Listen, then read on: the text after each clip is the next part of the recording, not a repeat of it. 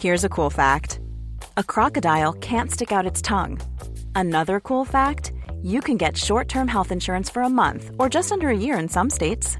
United Healthcare short term insurance plans are designed for people who are between jobs, coming off their parents' plan, or turning a side hustle into a full time gig. Underwritten by Golden Rule Insurance Company, they offer flexible, budget friendly coverage with access to a nationwide network of doctors and hospitals.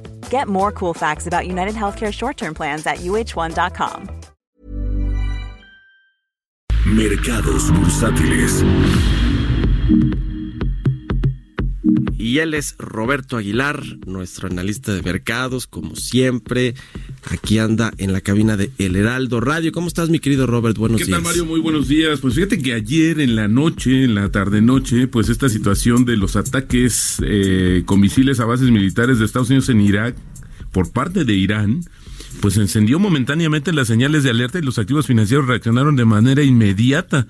El precio del petróleo avanzó cerca de 4%, los futuros de las bolsas estadounidenses bajaron más de 1%, los mercados asiáticos llegaron a perder más de 2%, el tipo de cambio regresó a niveles de 19 pesos, pero la tensa calma regresó horas después ante la ausencia de una respuesta inmediata de Estados Unidos, a pesar de que se reunió ayer el presidente Donald Trump con su principal, eh, pues su gabinete de seguridad y a las declaraciones de Irán de que desatarían más ataques si las fuerzas militares estadounidenses respondían a la agresión o de lo contrario cesarían el fuego. Es decir, que creo que le pasó totalmente la responsabilidad de esta situación, que ya incluso un hashtag ayer de, de Tercera Guerra Mundial, etcétera, a, Estados Unidos. Y el presidente Donald Trump está por dar a conocer una postura al respecto, así es que todos estamos atentos.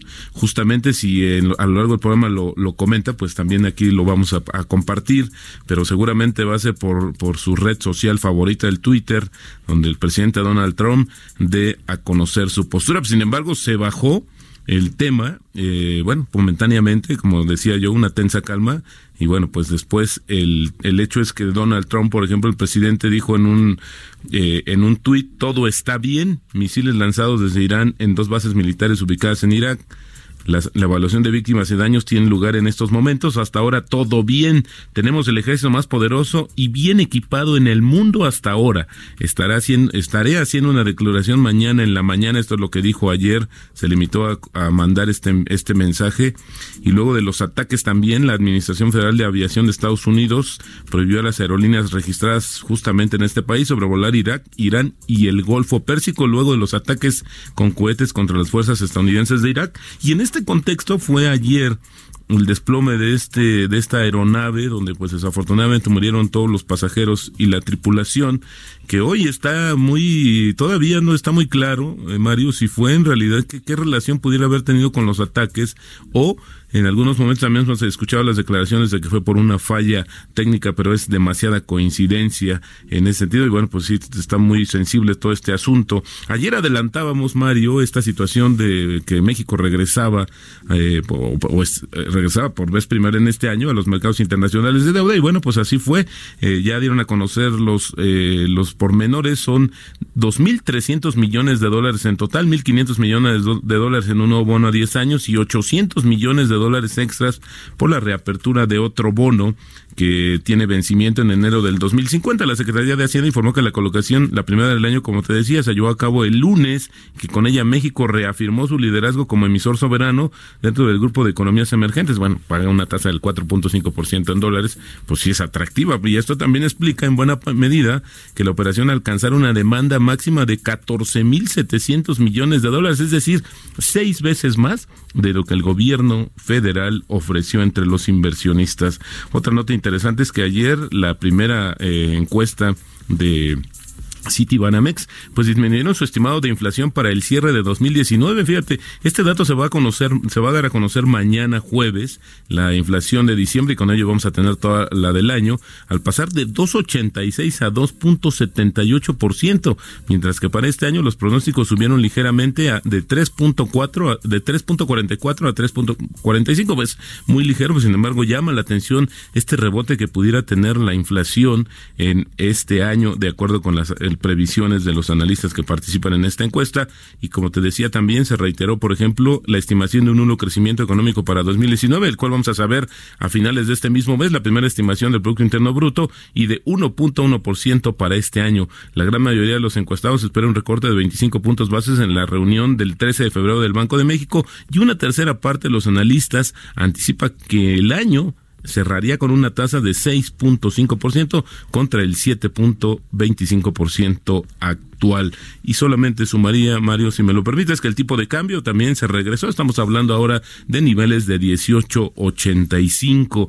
Así es que, bueno, esto tiene también que ver con el reajuste que hubo después de esta llamada de alerta por el ataque. Y bueno, pues todo dependerá del posicionamiento de Estados Unidos, que hasta el momento no ha sido agresivo ni ha respondido de la misma manera. Sin embargo, había que ver qué dice eh, pues justamente su presidente Donald Trump al respecto, Mario.